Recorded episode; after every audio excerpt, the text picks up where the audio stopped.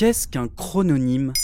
Merci d'avoir posé la question. En 1996, la linguiste Eva Buchy crée le néologisme chrononyme pour désigner ces noms qui correspondent à une période de l'histoire comme Renaissance, Belle Époque ou encore Année folle. Nommer des périodes de l'histoire permet à l'historien de construire le temps pour mieux l'analyser. Les travaux de linguistes viennent, eux, interroger la signification des appellations historiques rarement neutres.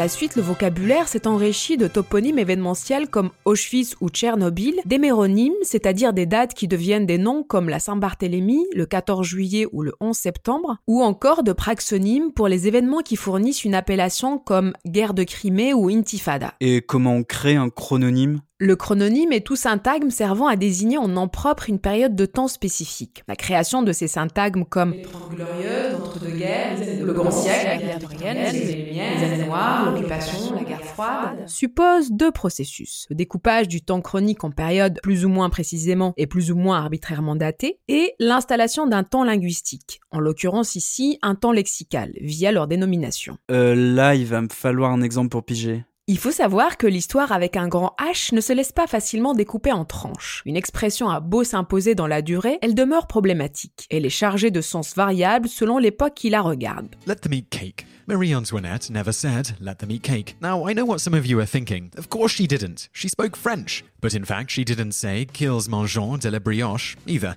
C'est le cas de la Restauration, pour désigner la période qui suit l'effondrement de l'Empire napoléonien. C'est en réaction ou en contre-révolution que la période s'est d'abord nommée, pour se loger sous un vocable plus consensuel. On retrouve Restauration pour désigner le nouveau cours des choses sous la plume de Chateaubriand. D'abord timidement dans son pamphlet de Bonaparte et des Bourbons, et quelques mois plus tard plus directement dans ses réflexions. Dans tous les cas, il s'agit bien de la restauration de la maison de Bourbon et d'un retour à une monarchie, fut-elle limitée.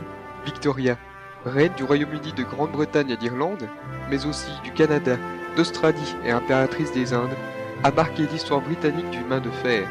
Et pour cause.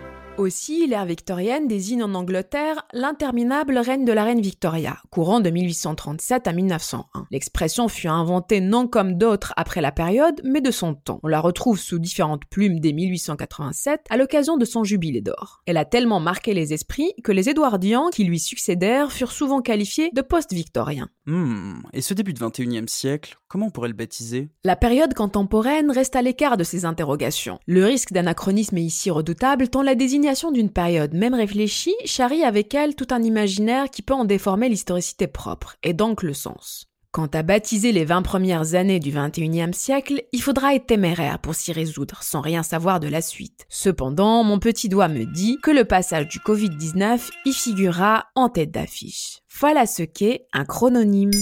Maintenant, vous savez. En moins de 3 minutes, nous répondons à votre question. Que voulez-vous savoir? Posez vos questions en commentaire sur toutes les plateformes audio et sur le compte Twitter de Maintenant Vous savez.